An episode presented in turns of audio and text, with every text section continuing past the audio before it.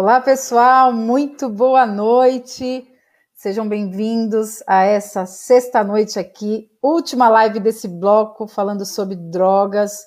Tenho certeza que hoje vai ser demais. Então, já prepara aí as suas dúvidas, suas, seus relatos.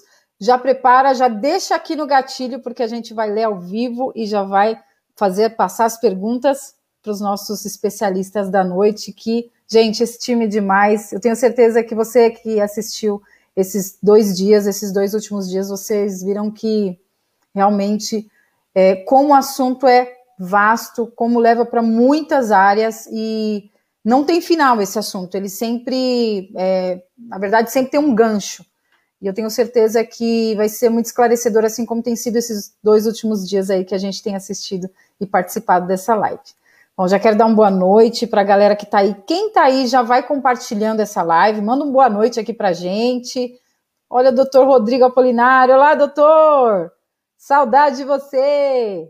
Um grande beijo, viu? Deus abençoe e fica aí com a gente. Bom, gente, você que está aí, Elisa. Olá, Elisa Pinheiro, a esposa do doutor Alex. Seja bem-vinda, Elisa.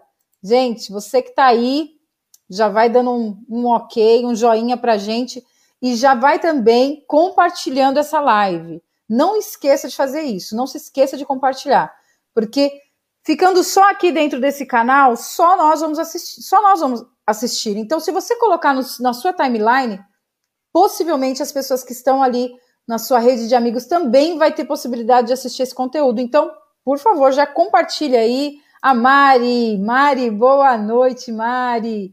Seja bem-vinda a essa terceira noite aqui de lives. Laisla, um beijo, Laisla. Senti sua falta ontem, mas hoje você está aqui. Maravilhosa, boa noite. Anselmo, Anselmo o Anselmo ele está onipresente hoje. Ele está aqui, ele vai aparecer ao vivo daqui a pouco. Ótima noite, gente. Já vou chamar os nossos os nossos especialistas da noite, porque quanto mais eles estiverem aqui na tela, mais tempo a gente tem para falar. Então, Sejam bem-vindos a todos os especialistas da noite. Doutor Alex, muito boa noite, seja muito bem-vindo. Boa noite, Juliana, boa noite a todos. Boa noite. Doutora Jennifer, muito boa, boa noite. noite, seja muito bem-vinda. Boa noite, boa noite a todos. Doutor Anselmo, onipresente ali e aqui. Muito bem-vindo, doutor. Obrigado, Juliana. Boa noite a todos. Gente, lembrando que a gente está aqui ó, com o telefone do Espaço Alex Silveira, está aqui o 963915592. Você que já quer chamar eles ali, mas assiste a live inteira e, e chama eles depois no WhatsApp, que eu tenho certeza que eles vão responder para vocês. Gente, e olha, hoje, ó, a Mari já colocou aqui, a, a Marte já colocou aqui, ó, Marte Castro. Seja bem-vinda, Marte. Boa noite. Já vou avisando que separei algumas perguntas e estou sob efeito de uma dose de droga que eu tanto esperei. AstraZeneca, desejo que chegue a hora de todos se vacinarem. Uh! Viva o SUS! Viva! Uh! Parabéns, Marte, pela, por essa dose. Boa noite também a doutora Karen. Seja muito bem-vinda, doutora. Gente, vocês que tiverem dúvidas, já, por favor, já deixem aí porque eu tenho certeza que esse time está aqui esperando, hein? Essa pode, né, né, Mari? Essa daqui pode. Essa droga que é, tem muitos aqui que estão esperando. Mari, Mari, cadê? Ah, tá. Gente, bom, vamos, já vamos começar o nosso bate-papo, né? Por favor, é, já vamos iniciando. É, ontem a gente teve, foi um vasto assunto, foram assuntos que levaram para muitas áreas. E ontem foi deixada uma pergunta aqui que foi bem na hora que o Anselmo saiu, o doutor Anselmo saiu, foi uma pergunta direta para ele. Eu até esqueci de, de pegar a pergunta, que eu ia pegar a pergunta para colocar aqui de novo, mas não tem como tirar de uma live para outra. Mas é, foi pergunta a respeito sobre o papel do psicopedagogo dentro da, dentro da escola. Né? Qual que um é o papel? Ele tirou? Tirou o print? Mandei para ele. então, é, estava falando sobre é, esse papel do psicopedagogo na escola, na, na instituição. Então, é, eu gostaria que começasse, é, você começasse falando sobre isso, é, porque é muito importante para quem não entende o papel, né? Tem muita gente que está aqui na live, a gente já está há três dias, mas tem muita gente que está aqui que às vezes não entende qual é o papel, por que, que eles estão ali, qual seria o papel deles lá. Então, gostaria que você falasse sobre isso, doutor. Ok, bacana. É, o Alex me mandou, ontem eu tive a infelicidade de ter um problema aqui com o meu celular, aí eu acabei saindo, depois ele me mandou, acho que era umas duas horas da manhã, ele estava conversando comigo, brincadeira, foi um pouquinho antes. Ele me mandou a pergunta, eu até respondi ontem lá nos comentários da, da live, e vou deixei aqui pronta, que é a pergunta do Marte Castro. Qual é a relevância do trabalho do psicopedagogo na instituição escolar em relação à prevenção do uso de drogas, né? Uma pergunta muito bacana. A psicopedagogia, ela tem dois campos de atuação, que é a psicopedagogia clínica e a psicopedagogia institucional. A psicopedagogia institucional, ela não se resume somente em trabalhar numa instituição escolar. Ela trabalha na instituição um todo. Eu, por exemplo, atendo empresas aqui em Arujá fazendo psicopedagogia institucional. Mas qual é o papel da psicopedagogia institucional? Ela tem como objetivo promover condições para atuar é, de uma forma preventiva, né? O que, que é essa seria comprometiva? Comprometer-se com algum problema. Então, ela, ela, ela prevendo ali alguns problemas, a psicopedagogia institucional ela vai entender o que é essa instituição e quais são os problemas que essa instituição está passando, e a partir daí criar um plano de ação para que não aconteça aquele erro, ou se porventura já estiver acontecendo alguma coisa, ela ser corretiva. A pergunta ela fala sobre a prevenção do uso, de uso de drogas. Então, a psicopedagogia dentro de uma instituição, ela pode, junto com os demais profissionais dessa escola, trabalhar com um negócio muito bacana que é o projeto multidisciplinar, né? Que é você pegar vários outros profissionais da escola, não necessariamente só os professores, mas toda a comunidade escolar, e trabalhar um projeto multidisciplinar. Nesse projeto, por exemplo, que nós estamos falando sobre prevenção de drogas, então, o que é essa escola, onde que ela está inserida, com a realidade desses alunos, entender tudo isso, trabalhar um projeto, por exemplo, de seis meses, um projeto de 12 meses, onde, onde fosse inserido a temática da prevenção, sobre quais são os riscos, fazer um mapeamento dentro dessa escola para ver se já teve alunos que experimentaram algum tipo de substância psicoativa, se já teve qual ação corretiva que vai ser dado tomado. Então é um trabalho muito bacana, porque é um trabalho que não engloba só a psicopedagogia ela vai ser ali talvez um norteador, que ela pode começar com o trabalho multidisciplinar, e a partir desse trabalho multidisciplinar, ser um trabalho interdisciplinar. Falar, olha, agora nós chegamos nesse objetivo, é a partir desse objetivo que nós temos, nós vamos agora trabalhar direcionado para um campo ou outro. Mas ele é muito importante dentro das instituições para entender os problemas que essas instituições têm e a partir daí conseguir traçar um plano corretivo ou um plano preventivo para essa instituição. Tá certo. Doutora Jennifer também tem, é, ela atende também, né, crianças, também tem bem uma propriedade, aliás, todos têm, mas é como ela atende muita criança também, tem essa propriedade de falar sobre isso. Também você gostaria de falar algo assim sobre também a, na educação, nessa área? É, aproveitando, como sempre, o gancho do, do Anselmo, é, é, bem legal eu pontuar aqui também os educadores, né? Porque às vezes tem aquela criança, o adolescente que é bem participativo nas aulas, que é bem estudioso, né? Que se compromete, e depois de um tempo ele acaba se afastando, porque são, na verdade, é, tem inícios, né? De quando uma criança ela está começando a entrar com algum tipo de substância psicoativa, quando começa a fazer o uso. Então, os professores, educadores, eles também observam, né? Então, a, a, a nota cai, né? Nas provas, aquele, aquela criança ou adolescente que é amigo ali, que participa, socializa, acaba sendo, ficando mais quietinho, mais introspectivo, ou então mais agressivo.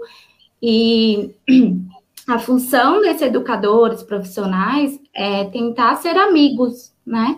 tentar é, perguntar o que está acontecendo, investigar, e sendo assim a gente aciona os pais, né, a família ou os responsáveis. E enquanto psicóloga infantil e de adolescente, eu vejo que eles acabam, mais os adolescentes, né? Que eu falo assim, de 11 até 16, 17 anos, eles uhum. se fecham mesmo, né? E até para você acessá-los é difícil. Então, a gente precisa a, ficar atento nesses sinais. Então, sempre ficar olhando ali o, o guarda-roupa, o quarto, né? Que de repente tem a questão também do cheiro, né? Muita, muitos adolescentes acabam colocando incenso para poder, digamos assim, camuflar o cheiro, o perfume demais. É, então, é, é, legal a gente ir por esse, esse a observação. Depois de observar, ah, notei alguma coisa ali que está anormal, aí vamos para o processo de tentar trazer ali para mais perto, tentar, né? Então, o meu papel na parte clínica, vamos, digamos assim, psicóloga, né? É a gente tentar entender o que levou ao uso, né? O que levou a, a, buscar a substância psicoativa. De repente é um conflito em casa, de repente é algo com eles mesmos. Então, assim, vai variar de cada criança, cada adolescente. Também tem a ver com a gestação. Então, geralmente, quando eu faço o primeiro atendimento com criança e adolescente, sempre eu chamo os pais. E aí a gente faz a anamnese. Né? O que, que é a anamnese? Eu investigar como que é, é, a família, a estrutura familiar dessa criança, desse adolescente, como que foi a gestação, como são esses pais, quem são uh, ali a parte principal, né? Pais ou responsável. Então, tem toda uma investigação até eu acessar essa criança adolescente. É, e esse acesso, então, é nós falamos muito da parte da criança, né? Da parte do adolescente. Uhum. E falando como família, né? Já que é, o doutor Alex tem falado sobre essa terapia familiar dentro da, da clínica, é, qual que é o papel, né? Quando se descobre, é, quando o pai descobre, às vezes ele, né? Ele também precisa ser tratado, ele também precisa ser é, orientado. E eu gostaria que o doutor Alex falasse um pouco sobre isso, como que funciona a terapia é, familiar nesse âmbito, né? Quando está centralizado no caso do adolescente, quando o problema está, né? O problema está ali. Sim, bom.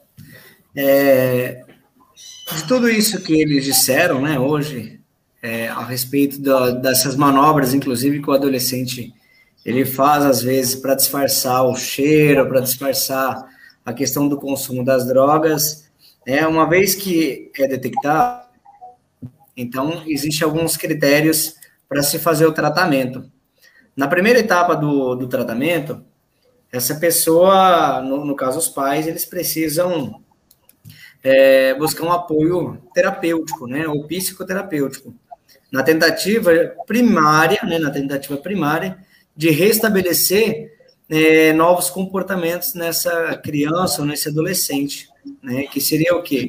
Uma tentativa de, primeiro, os pais serem instruídos, né? Por isso que esse trabalho ele teria que entrar assim como uma terapia familiar, ou a criança fazer terapia com um psicólogo e os pais, inclusive, participar de algum programa de ajuda, como amor exigente, como a sobriedade, né? Para que ele possa ter recursos psicológicos, emocionais e, e a compreensão do que está se passando para poder fazer a intervenção com essa criança. No espaço psicoterapêutico, né, vai trabalhar alguns programas é, que é muito parecido com os narcóticos, né? Só que se usará outras técnicas, que cada abordagem psicológica tem algumas técnicas específicas. Bom, mas a, a, mais comum é a psicologia cognitiva comportamental, porque ela tem algumas técnicas bem pontuais, né? É, mas a psicanálise, o existencialismo, que são outras correntes da psicologia, ela também tem suas técnicas próprias. É, na, na psicologia cognitiva, ou behaviorismo também, como é chamado, é, se usa técnicas de mudanças de comportamento, administrando o ambiente. Então, eu tento mudar o hábito, mudar as pessoas, os lugares, né, como a uhum. gente é, falou ontem, e nessa tentativa, fazer com que ele ressignifique, com que ele mude a maneira dele interpretar esse mundo, né, essas necessidades que ele tem. Se ele tem um desejo, que ele consiga substituir esse desejo por outras coisas e que essas coisas sejam mais é, efetiva, né, traga mais os resultados, é, pelo menos resultados melhores para a vida. Essa é uma das maneiras. Muitas vezes a pessoa ela não vai ter condição de, de participar desse programa, porque a abstinência é muito forte, porque é, a família não coopera, porque ela não tem condição realmente de sair do local e o local está contaminado. Então, essa já é uma grande dificuldade. Nesse caso, temos que ir para um estágio 2, fazer um tratamento é, em conjunto com o psiquiatra. Né? Aí ele vai ser medicado para diminuir um pouco as fissuras causadas pela abstinência. Aquela agonia que ele vai sentir por falta da droga vai diminuir. Algumas drogas, inclusive, causam um pouco, do, ah, algumas drogas, no caso medicamentosas, faz com que possa, inclusive, diminuir o desejo, né, por outras. Nunca vai zerar esse desejo, mas né, pode, por um período, sanar um pouquinho, né, por falta de motivação, porque excedou, então a pessoa não está muito afim de sair, por falta de ânimo. Então, a medicação tenta fazer esse controle. Então, no estágio 1, é um estágio é, clínico terapêutico, Nesse estágio 2 é clínico medicamentoso. No estágio 3, então, seria recomendado talvez uma internação, né? seja ela hospitalar, de 30 dias, ou seja ela numa clínica de reabilitação, numa comunidade terapêutica, porque nesse processo, então, ele precisa de uma desintoxicação. Tudo isso vai depender do grau de consumo, né? Se ele é um usuário problema, existe até tabelas para medir isso, né? se ele só faz o uso nocivo, mas ou esse uso realmente gera um monte de outros problemas, inclusive colocando a vida dele ou a vida de outras pessoas em risco, né? Então, quando está nesse grau, que é um, um, estágio bem avançado, aí sim precisa fazer uma intervenção, no caso de uma internação.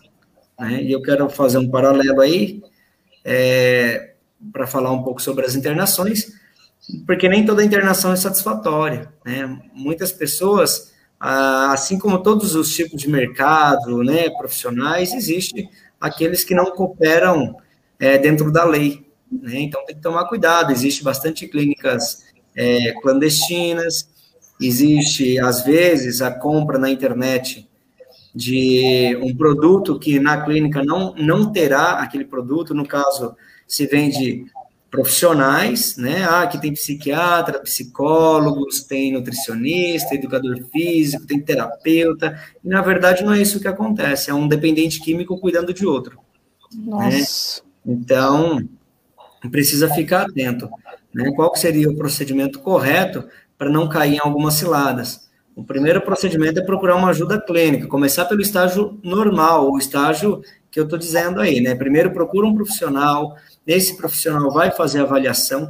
No caso da internação mediada por um profissional, isso aí é chamado de triagem, né? Ele vai fazer a triagem, ele vai ver se essa pessoa tem condição, e aí vai fazer um conjunto com outros, né? Um conjunto multidisciplinar com outros profissionais, e se tudo isso ou nada disso, né, funcionar, aí sim vamos, junto com os, os profissionais, procurar uma clínica que esteja legalizada, né, dentro dos parâmetros da lei que tenha os profissionais, que tenha assistência, porque não adianta jogar só num lugar e, e colocar para orar, né? Não funciona. A fé ela é importante no tratamento, mas ela sozinha ela não vai dar conta, porque a gente está falando de coisas físicas. Né? Então a gente tem que aprender a separar. E eu vejo muitas vezes as mães fragilizadas é, com essa fé muito intensa que às vezes pode atrapalhar um pouco esse processo. Né? E por que eu estou dizendo isso? Porque a, é, Deus, né, ela, ela coloca lá nas orações que Deus vai curar. Só que quando, na verdade, o milagre já está na ciência, porque Deus deu dom né, para médicos, para várias pessoas fazer o processo. Só que aí ela quer que Deus estale o dedo e a coisa muda. E não é assim. Tem que ter um esforço, tem que ter uma caminhada. Então Deus ele também vai ajudar nesse processo da cura, mas tem que fazer a sua parte. E a parte é começar a procurar os profissionais. Então, tem clínicas, muitas vezes, vinculado a grupos religiosos. E ali só se tem oração, né? É, vai perceber que alguns sim, alguns se curam, tal, mas a porcentagem é baixíssima, porque muitos não se integram ao, ao programa. Por exemplo, tem uma clínica evangélica e o rapaz que foi internado, ele é católico. Né? Ele não vai participar do culto. E se ele for, ele vai contra a vontade. Aí já está errado, né? principalmente pelo princípio da fé, está errado. Ah, ali é uma clínica católica, internou o evangélico, e ele não gosta de rezar terço, ele nem acredita nisso. Mesmo então, porque ali dentro ele já está passando, ele já tem que superar é, a vontade de usar a, a, a, a droga. E ainda uhum. ele vai ter que comparecer a lugares que não é de acordo com a Sim. fé dele. Então são dois conflitos, é, um conflito desnecessário, né? Isso. Um é necessário e um outro acaba se tornando desnecessário. Desnecessário, né? Porque é a obrigação de um culto que não faz parte da sua religião. Né? Então, você tem espíritas, tem pessoas do candomblé, você tem pessoas que não acreditam em nada, então precisaria de um respeito, né, de forma global para todas as pessoas. Né? Então, a religião, ela pode, né? A religião, ela pode acontecer, mas ela não pode ser obrigatória, né? Inclusive, isso é uma das cláusulas que existe aí para o setor da vigilância sanitária. E aí teria os programas. Muitos deles trabalham com programas né, dos narcóticos anônimos, alguns dizem que é o livro azul, do AA, do NA, e ali se trabalha 12 passos. Né? O primeiro passo é admitir, né, reconhecer perante a Deus a sua impotência perante o seu objeto do prazer, aí no caso a droga. Então tem toda uma programaçãozinha de 12 passos. O último é celebrar a tua recuperação, né? Então, é, isso pode ser até funcional quando trabalhado com profissionais capacitados, né? Na mão de pessoas que não têm capacitação nenhuma, é, se torna uma, uma, uma enxada na mão de quem não quer trabalhar ou de quem não sabe manusear, né? Vai cortar, vai machucar o pé aí, né? Exatamente. Mais ou menos isso, né? Se o Anselmo quiser, ele também tem uma experiência em clínicas, né? Não sei se ele quiser ah, colocar alguma pauta aí. Perfeito. É, até salientar que aqui na nossa cidade de Arujá, existe um programa social que atende de forma gratuita quem está precisando de internação aí por causa do uso e abuso de substância psicoativa, que é o programa Recomeço, que é um programa do Estado de São Paulo. Então, quem precisar de, de uma internação, tiver apto para ser internado, ele vai até o Centro de Saúde Mental aqui de Arujá, vai fazer uma triagem, e a partir dessa triagem vai fazer os exames específicos e vai ser conduzido a essa comunidade terapêutica para fazer esse para fazer parte do programa programa Recomeço, que é um programa social é muito bem salientado aí no doutor Alex as questões das clínicas clandestinas, porque, infelizmente, o número assim é assustador de clínicas que, que, que existem é, de forma clandestina e que não estão ali para promover a saúde de ninguém. Muito pelo contrário, né? Acabam prejudicando ainda mais. Porque ali você tem um ser humano que está doente, que precisa de uma atenção multidisciplinar, precisa de uma atenção psicológica, e uma atenção é, pedagógica, enfim. Só que ali, quando ele vai para essas clínicas, não tem. O que você tem ali é tudo, menos tratamento. Então, eu preciso ficar atento. Então, todo o caminho é isso que o doutor falou. Você precisa ter um primeiro a triagem, né, passar por um clínico, passar por um psicólogo especialista e depois está indo para uma internação. O que acontece, as pessoas jogam no Google aí qualquer coisa, existe qualquer coisa, tipo de resposta, e, aliás, vou até provocar um pouco aqui, porque quando a gente joga lá no Google para essas coisas, vai aparecer sobre interação compulsória, né, involuntária. É, é exatamente é isso. Tem um monte de pergunta aqui a respeito, até te interrompo, ah, porque então vou deixar depois tem, aí, depois tem, tem muita pergunta aqui, ferveu, quando falou de internação, ferveu aqui, e interrompendo rapidinho, mas eu preciso ler, que tem bastante gente aqui falando sobre isso. É, o, Ale, o Ale, Aleandro colocou aqui. Boa noite, Leandro, seja bem-vindo. É verdade, Alex, muito importante isso. As pessoas têm que ir por sua própria vontade e não ser obrigado. Respeito é tudo. Ah, a Marte Castro colocou aqui, é, logo no início, tem uma pergunta da Laisla, mas ela é outra pauta, então eu já vou fazer referente à internação. É, internação compulsória tem provocado polêmica e discussão entre profissionais da psicologia e também na sociedade. Como os doutores veem isso? E também outra dela aqui. Qual a diferença entre internação compulsória e internação involuntária? Então, já respondendo essas perguntas todas aí. Pode falar, doutor Anselmo. Eu vou só abrir a, abrir a fala aqui. Tem uma série no Globoplay muito bacana, que é Onde Está o Meu Coração. Eu já assisti essa série umas seis vezes, que mostra ali da. Ah, tô viciei na série, assisti seis vezes essa série. a personagem principal ali é a Amanda, que é uma médica, e na série mostra que ela começou a usar crack ali numa balada com o namorado e tudo mais. E aquilo deixou de ser um prazer e acabou sendo algo que começou a consumir a vida dela. E tem uma cena lá muito forte que o pai dela, que também já foi internado no passado, tem essa internação compulsória, eles vão até o hospital onde ela trabalha, daqui a pouco encostam uma viatura atrás, os três caras grandão lá vestido de branco, e pegam ela à força, tentam pegar ela à força para levar, para levar lá para essa, essa internação. É, eu acho que a Jennifer, o Alex tem da, da, questão técnica, né, tem muito mais a ver com a psicologia do que a psicopedagogia, mas eu acho que assim, quais são os caminhos que eu preciso tomar? Às vezes a família está tão desesperada que ela quer uma solução mágica. E solução mágica para a vida não existe, né? Você pode assistir filme do Harry Potter, é, os, heróis da DC, da Marvel. Os da Marvel e da DC eu acho fantástico. Super Mulher Maravilha, né? A mulher não tem ciclo menstrual, ela voa, ela para a bala no braço, é a mulher real, é. ela menstrual. Ela virou professora, educadora, é mãe, é tudo. Né? Só não voa. Então, na vida real, não é assim. Não tem solução mágica para as coisas. Então, é, um, é, um, é uma questão de dar um trabalho.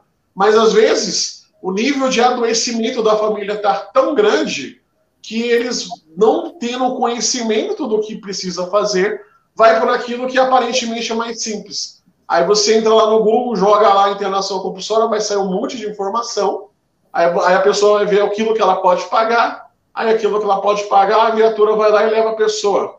A pergunta que eu que eu coloco aqui, talvez para a gente levantar em consideração, é uma frase de Sêneca. É, faz parte do processo da cura o desejo de ser curado. Eu posso promover a cura de uma pessoa que não quer se livrar daquilo que está adoecendo ela? É lógico que a dependência química, o sujeito já não está em condição de uma ciência normal de saber Sim. o que é bom ou o que é ruim.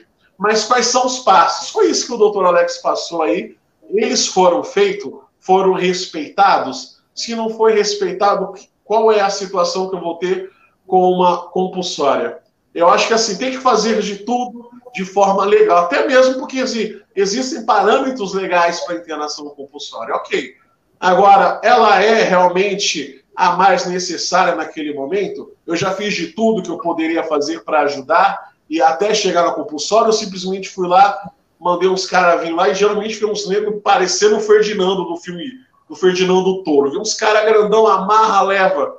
Né? Ok, estou fazendo isso para salvaguardar a vida da pessoa.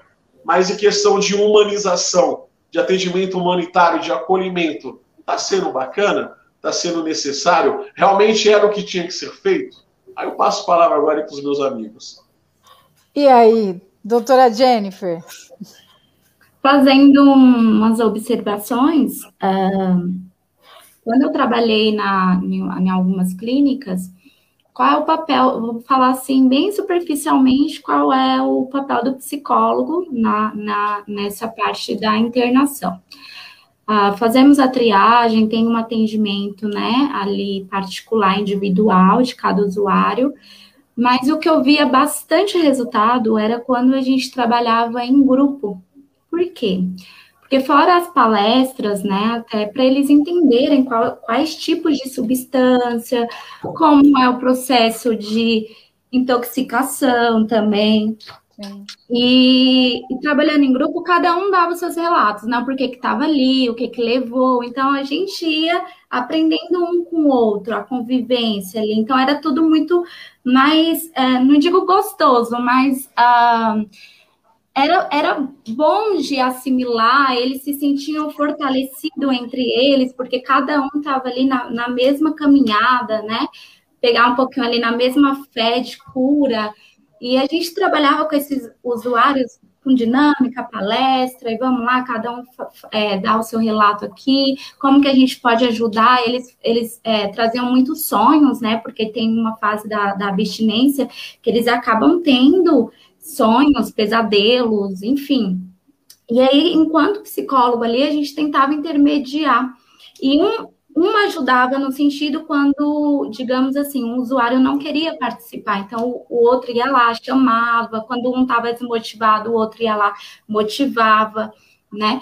Então, o processo era mais tranquilo. Quando acaba tem... ficando mais leve, né? O fardo acaba ficando mais leve. Exatamente, até porque ali eles estão privados, não tem muito acesso à família, tem a, a, digamos assim, tem os dias e o horário, né? Não sei se foi comentado ontem, mas o que a gente conversava com a família era para quando cada uma ali tivesse alta, para não receber com festa, com bebida, porque né, isso acaba prejudicando a, o percurso ali do processo. Então, eu vejo que quando tem essa vontade intrínseca ali bem estabelecida, o processo é mais tranquilo, fica mais fácil. Quando é compulsório, eu vejo que é mais difícil, é mais dificultoso, porque eles acabam não tendo a abertura, acaba achando tudo um saco, Sim. né? tentando sair de, de, de, uma forma mais burlar o sistema, né? Tentando ali fazer só os três meses e acaba, né? Então, até para a gente também, profissional, é mais difícil, né? É claro que tem situações que, como o doutor Alex falou, que tem a internação compulsória, mas de uma maneira mais, é, digamos ali, com os protocolos. Mas no meu ponto de vista, quando é intrínseca, quando é, de uma maneira né, mais assim voluntária, é mais fácil o processo. É, e, e, você, doutor Alex, o que você tem a dizer sobre essa polêmica, né? Bom, é, eu tenho tentando memorizar aqui uma das perguntas, né? Acho que foi da Marte. Qual a diferença entre a compulsória para a involuntária, né? Que eu acho que essa foi uma das perguntas, né? A internação compulsória ela se dá num processo judicial. Isso. Qual a diferença entre a internação compulsória e a involuntária? A compulsória, ela tem a ver com pedido judicial.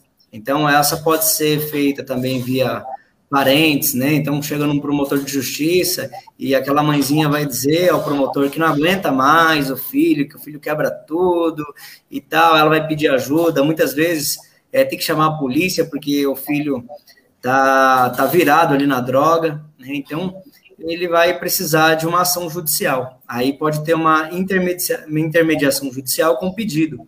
E essa, essa intermediação pode ser, inclusive, é, sem alguns casos em que a polícia pega essa pessoa, ela é primária, muitas vezes, com um pouco mais de drogas, e às vezes ela está indo presa, mas não tem um perfil tão, é, ou eu posso dizer, um perfil de delinquente.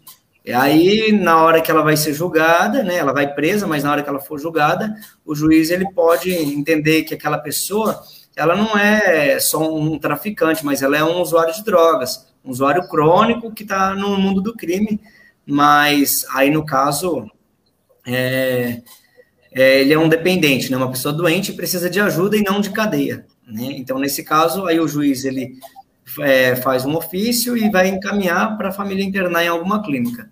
Muitas vezes o juiz mesmo pode escolher a clínica, né, ou indica. Então, é, pode ser pública, né? Existem alguns programas públicos, muitas vezes é, particulares. Então, aí vai depender de, de, vários critérios da avaliação do momento. A involuntária, ela vai ser quando essa é, não tem ação judicial, mas tem uma ação clínica. Essa pessoa, ela está em risco, o profissional entende que ela precisa ser internada e aí ele faz uma, um, um laudo, né, uma declara, é, um relatório para internar essa pessoa contra a própria vontade. Né? Eu tenho que ressaltar o seguinte, que quando a gente pensa na questão de internação, vai depender do grau que essa pessoa está. Uma pessoa que está num grau severo, ela nunca vai querer ser internada, né? Ela nunca vai querer. Então, muitas é. vezes, se faz necessário, porque o que ela quer é usar droga, é isso que ela Exato. quer. Então, aí, nesse caso, é, pode sim ter uma intervenção clínica, né, quando bem avaliada, e aí sim, ela vai ser internada de forma compulsória, e ela tem um tempo, por isso que a clínica, ela tem que estar certinha, porque eu acho difícil um profissional perder, né? Um, um psicólogo especialista, um terapeuta especialista, acho difícil ele, ele perder as rédeas ali na hora da, é, da triagem, no, no cotidiano com essa pessoa. Porque ela está na fissura, ela não quer. Aí ela vai passar um tempo medicada, depois ela retoma algumas atividades e você vai dando a ela condição dela reconhecer o quanto que dá para mudar a vida. Né? E eu digo que a porcentagem daqueles que não querem participar é baixíssimo, não é tão alto assim. Agora, a reabilitação mesmo, o processo de se manter limpo, aí a porcentagem muda, porque aí a maioria recai. Só que eles aceitam, né? No primeiro momento eles têm resistência, mas quando você oferece um programa legal e eles se sentem humanizados, então você diminui aquela margem de fuga. Né? Eu já participei de várias clínicas, inclusive ajudei a montar algumas, né? É, e eu observo o seguinte, que quando você não dá condições humanas, as pessoas elas fazem até rebelião, elas queimam colchão, como aconteceu em algumas clínicas, parece presídio, elas querem fugir, mas quando você dá condição, elas, elas se integram ao programa. Né? E, e, o programa ele começa num sistema mais fechado, depois vai para um sistema um pouco mais semi-aberto, e você vai dando condições. Aí já no semi-aberto você percebe que mesmo ele integrado, aí um já recai, outro não. Uns não só recai, como volta ao uso, né? Que tem um pouco de diferença aí, e aí volta tudo de novo a consumir, aí tem que ir lá e fazer intervenção de novo. Agora, se a gente simplesmente abrir a mão, também não, não ninguém vai se reabilitar, né? Quem está no estado ali Exato. de fundo de poço. A gente tem alguns casos aí de fundo de poço, né? É, é, que aconteceu com a gente, ele foi lutado por aquela pessoa e hoje ela está reabilitada, né? Só que é um, infelizmente ainda é uma pequena é, maioria. Por quê?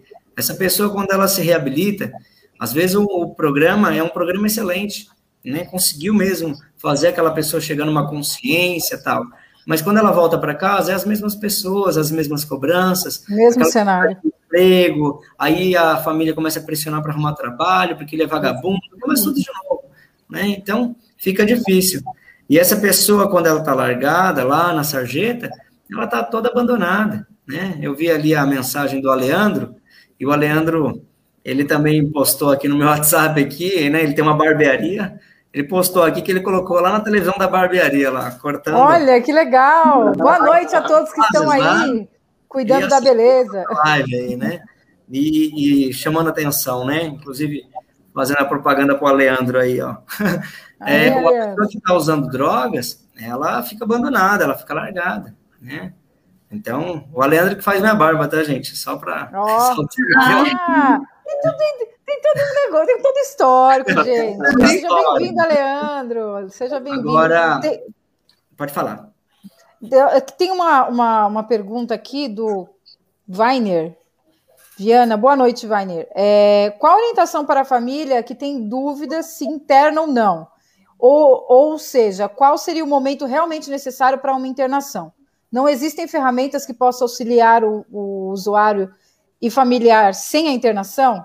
A gente falou sobre isso, né, nos, nos primeiros dias, mas é, é, bom a gente ressaltar de novo que tem muita gente que tem essa dúvida, né? Uhum.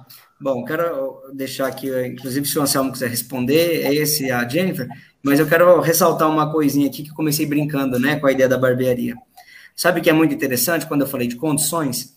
É, eu vou dar um exemplo aqui. Eu trabalhei numa clínica e a clínica lá era péssima. Pensa na clínica que tinha as péssimas condições. E eu fui chamado para essa clínica, que ficava em Biritiba Mirim, para fazer um trabalho de ajuste. A pessoa queria organizar, então entrei como consultor para fazer a documentação. É, no processo de trabalho, é, era uma clínica feminina, né? Então a gente começamos a encontrar algumas meninas que estavam abandonadas mesmo, sabe? É, chegava todas destruídas, hum, é, não se depilavam, não se cuidavam, não tomavam banho, né, se prostituíam por drogas. Então, a gente está falando de uma pessoa com aqueles padrões mesmo de quem está abandonado na rua. E tivemos uma ideia, né? Eu e a, as pessoas que trabalhavam lá, né, numa das discussões, tivemos uma ideia de arrumar uma câmera, né? A pessoa integrava na clínica, a gente tirava uma foto do antes. Ela se trabalhava por um tempo e a gente fazia o depois. E começamos a observar que não só a questão da, da, das terapias, mas quando essas meninas elas começavam a ficar todas arrumadas, maquiadas, tinha inclusive cabeleireiros voluntários que iam lá, essas meninas melhoravam a autoestima. Então começavam da, da kits de cosmético, né, de esmalte, e elas poderem aprender um ofício, inclusive de manicure, cortar cabelo. Então, meu, você vê a diferença que dá. Nossa, né? fantástico. Porque ela encontra uma luz no fundo do túnel, né? Então, quando você dá essas condições, elas se motivam, né? E eles também se motivam.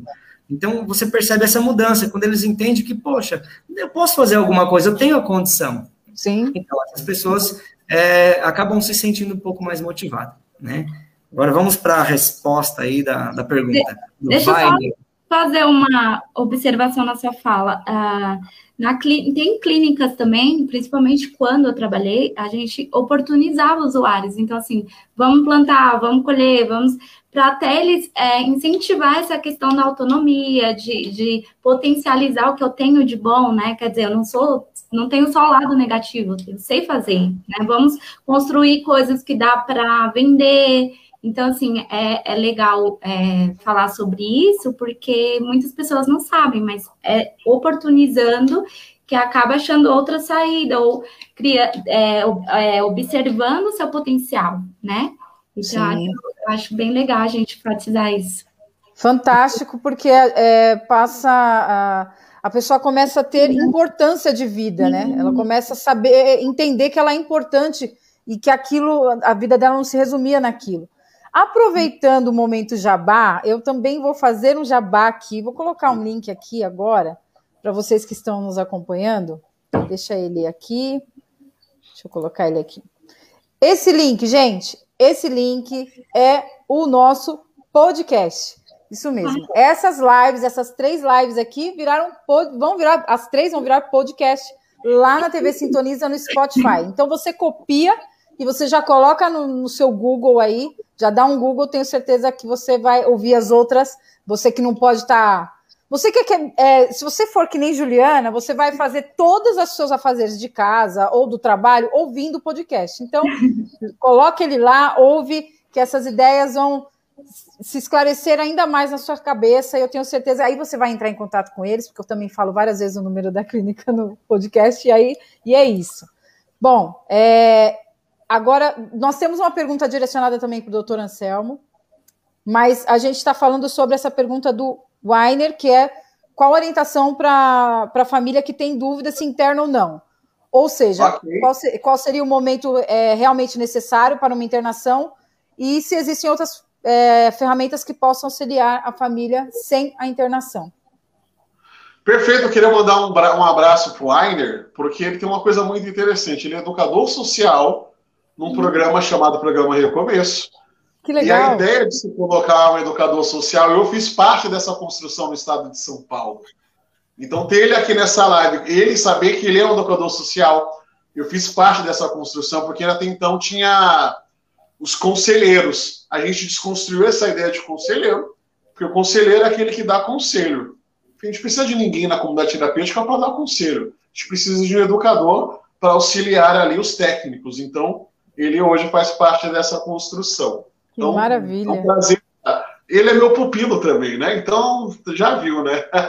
Ah, e Doutor Anselmo, os fãs do Doutor Anselmo aparecem por aqui, vocês perceberam, é, né? Percebemos. Eu, eu, eu, eu, gostaria de pedir aos fãs, apesar que o fã do Doutor Alex, ele apareceu aqui, ele falou, eu deixo ele bonitão, ele falou aqui, Então, o Aleandro, né? Então, cadê os fãs da doutora Jennifer, por favor, se apresentem. Pois é, né? Cadê meus fãs, por favor? Não, mas a Jennifer tem uma música dela, né? Uma música com o nome dela é Jennifer. Sim, é, olha aí, ó. Já, você já está no topo já de, de, de, de fã, já. De queridinho. O fez, um, fez uma pergunta muito interessante, muito inteligente, Sim. por sinal, né? Porque a família nós até falamos, acho que no primeiro dia, da questão da codependência. Essa família, essa família também precisa de uma atenção, né? Então ela precisa estar tá inserida em algum grupo de ajuda, né? Quais são os grupos de ajuda que tem na tua região? Aqui em Arujá eu sei que tem o AA, o NA que tem aqui em Arujá, A Quero já tem a pastoral da sobriedade. Então é bacana, você precisa estar inserido neste, neste grupo de mútuo ajuda aí. Então precisa estar.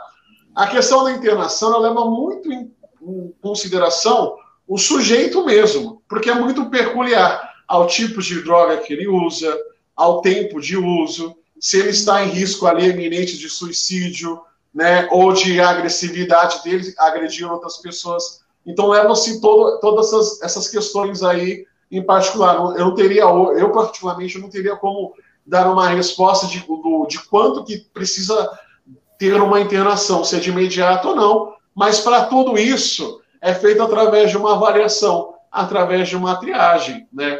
Então tem um olhar aí clínico de você ter buscado essa ajuda. Essa ajuda que vai fazer ali o diagnóstico para falar, olha, você precisa de uma internação, né? Então precisa sempre de uma ajuda para o usuário, precisa de uma ajuda para a família. Então, um conjunto aí. Ajuda para a família também, não só através dos grupos de mútua ajuda, mas os CAPs, né, Centro de Apoio Psicossocial da sua região, em especial CAPs AD, álcool e drogas, para a pessoa ali estar tá podendo também ser ajudada, entender o que é a dependência química, né?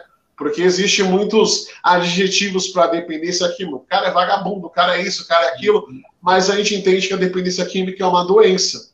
E a gente precisa lidar com isso como uma doença. Mas para eu entender que é uma doença, eu preciso buscar informação. Mas é uma informação sadia. Não é informação do Google, não. É uma informação clínica mesmo. Porque nessas horas você vai achar um monte de gente vendendo um monte de produto né, como soluções mágicas ali de internação e de tratamento. Mas nesse caso, é você buscar ajuda especializada mesmo. Exato. É, nós temos também uma, uma outra pergunta aqui, é, direcionada também à doutora Anselmo, que é a respeito da sua trajetória, doutor. Vou ler aqui, da Marte Castro. É, doutora Anselmo, na sua trajetória como psicopedagogo, qual foi o episódio de maior dificuldade de atuação profissional? No referido evento, no qual, é, caso tenha havido sucesso, quais foram os procedimentos adotados na solução da problemática? Ótimo. Meu maior desafio é porque assim, eu atuo. É, eu, tô, eu atuo aqui no JNBT Psicanálise como psicopedagogo clínico e atuo na cidade de Piracaia, numa comunidade terapêutica. Então, dentro dessa construção com dependência química em comunidade terapêutica, a minha maior dificuldade sempre foram com os donos, de algumas que eu participei. Em certa comunidade, que eu não vou citar o nome da comunidade nem a cidade, né? É, houve um caso de violência física. A pessoa lá estava aparentemente em surto, e um pseudo técnico foi lá para se levantar contra essa pessoa. Aí eu utilizei da minha força física. Falei, já que pode utilizar de força física, vamos utilizar de força física. Então eu contive essa pessoa falando, não, cara, aqui não se bate em pessoa. Mas aí foi que a gente vai descobrindo. Existem comunidades e comunidades, clínicas e clínicas. Então, meu maior desafio é trabalhar no lugar onde não se respeite o ser humano. Aí não tem condições de trabalho nenhum. Aí, porque aí isso fere minha dignidade, fere aquilo que eu sou. Então, nesses casos, eu saí. Os casos que eu tive o maior proveito, assim, foi no programa Recomércio, de fazer parte dessa construção do Estado. Hoje eu estava vendo a Jennifer falando aqui, eu me lembro muito dos trabalhos que eu faço nessa comunidade terapêutica lá em Piracaia, que é logo ali do outro lado de São Paulo, que é muito interessante porque eu utilizo muita ferramenta da pedagogia no trabalho em grupo. Esses dias, a gente, nós fizemos aquela experiência de envolver um, um grão de feijão no algodão molhado e colocar no copinho e plantar. Aí pensar, ah, mas que bobeira, por que, tá, que, você está fazendo isso com um adulto? Aí a pergunta que eu faço, talvez essa dependência química não começou lá na infância, né? Criança interior, né? Então, você começou na infância, vamos cuidar dessa criança interior que está ferida, que Exato. cresceu adulto, mas essa criança ainda está ferida. Então, vamos cuidar. Então, a gente cuida com ferramentas da pedagogia. Então, a gente faz muito trabalho em grupo, lógico, dinâmicas, bate-papo, roda de conversa, mas para cuidar, para mostrar, filhão, você consegue plantar um feijão. Se você consegue plantar um feijão dentro de um copo, que é algo simples, e esse feijão nasce, outras coisas simples na tua vida você também vai conseguir lidar. Porque essa mudança de qualidade de vida, ela vai se dar a partir do simples, não é da partir do complexo, é a partir do simples. O só por hoje aqui não é só deixar de usar, é deixar de usar e ter uma visão nova, tipo, agora eu preciso modificar a minha condição de vida, eu preciso fazer coisas novas. Agora eu sei fazer essas coisas novas, aí então, se não sabe, é o aprender a aprender. Para finalizar essa fala, todos nós seres humanos, né, nós precisamos ter níveis de satisfação. Faz parte da nossa condição humana buscar esse nível de satisfação. Então, quando isso está disfuncional, entra a dependência química, por exemplo. Algumas pessoas até perguntam por que, que tem que se cuidar da saúde mental? O que, que isso tem a ver com a dependência química? Já me fizeram essa pergunta. Falei completamente tudo. Porque uma saúde mental prejudicada, ela vai comprometer o corpo. Né? Ela vai te fazer sofrer. Ela te fazendo sofrer e você não ter mecanismo para lidar com isso, às vezes o subterfúgio é a resposta. E qual é esse subterfúgio? O álcool, crack, ou seja lá o que for. Então eu preciso cuidar, eu preciso atuar. Mas é muito gratificante quando nesse trabalho, nessa construção, a gente vê os resultados. Sabe, tá aqui desse lado é vocação. Né? Vocação não é só questão religiosa, não. A gente não Sim. escolhe a profissão, é a profissão que nos escolhe. E a educação, a psicopedagogia, ela consegue, de uma forma multidisciplinar, trabalhar, atuar aí na prevenção e na mudança da qualidade do estilo de vida do sujeito. E é legal, só pra, é, Pode falar, doutora. É legal, Anselmo, também essa psicoeducação no sentido do olhar desse profissional, né? Um gesto Sim. simples, como plantar lá um feijãozinho, muda, tem um impacto muito grande na vida de uma pessoa, né? E eu sei que é muito a, a, sobrecarga de alguns profissionais, é várias horas, né, de trabalho, e a gente, né, sabe que cada um tem essa dificuldade. Porém, é, a gente tem que ter esse olhar humano, né? Peraí, vamos, deixa. O que, que eu posso aqui é, usar de ferramenta com esse, com essa pessoa, com esse indivíduo, né? E, Sim adentrar nessas áreas. Por isso que eu gosto muito da, das técnicas de intervenções de grupo, que eu acho que potencializa muito, né? E é só, só para complementar mesmo. E é, esse, e é esse olhar a mais que acaba resolvendo tudo. Tudo. Né? É esse olhar a mais. Então, é, o profissional que tem essa esse amor profundo pela, pelo seu, pela sua vocação, ele ele vai olhar além, né? Não tem como. Tem até uma pergunta da Laisla aqui, logo no começo, é, que ela fala, ela perguntou sobre algo que o doutor Anselmo também citou. Ela perguntou aqui qual a importância da saúde mental no combate às drogas. E aí eu falei, eu vou, eu vou deixar essa pergunta para porque estava o, tava o furor da internação. Então, agora eu queria entrar nesse assunto. Queria que o doutor Alex falasse um pouco sobre isso. Bom, é, é uma pergunta bem relevante, né? E qual, qual, é a importância dessa saúde mental? Bom, a primeira coisa que eu diria é que se a pessoa ela estiver bem resolvida, né, ela estiver resiliente, ela não vai precisar de drogas. Então, uma pessoa que está bem analisada, uma pessoa que está bem é, situada na vida, ela jamais vai cometer algumas atrocidades com o próprio corpo, né? Então, a gente precisa lembrar que é, o descuido, ele nos adoece. Então, uma pessoa que está é, bem de saúde mental, ela é uma pessoa proativa, ela é uma pessoa que pratica atividades físicas, ela se alimenta bem. Então, dificilmente ela vai ter esses problemas de conflitos internos. Né? Ela consegue aceitar melhor as coisas ou as diversidades que o mundo traz a ela. Quando ela está mal resolvida, ela começa a culpar ou terceirizar a culpa das coisas que acontecem na vida. Né? Eu não consigo é, prosperar financeiramente porque o governo não presta. Ah, eu não consigo dormir bem porque o vizinho é barulhento. Ah, eu não consigo estudar porque em casa ninguém me ajuda. E ele sempre vai assim culpar alguém. Então ele não traz a responsabilidade para si mesmo. Uma pessoa com saúde mental, ela não vai importar muito com as coisas que estão tá acontecendo ao redor. Ela vai criar um jeito e vai se adaptar. Até porque isso é o que garante, e sempre foi assim, é o que sempre garantiu a sobrevivência. Isso não é só dos seres humanos, é de todas as espécies.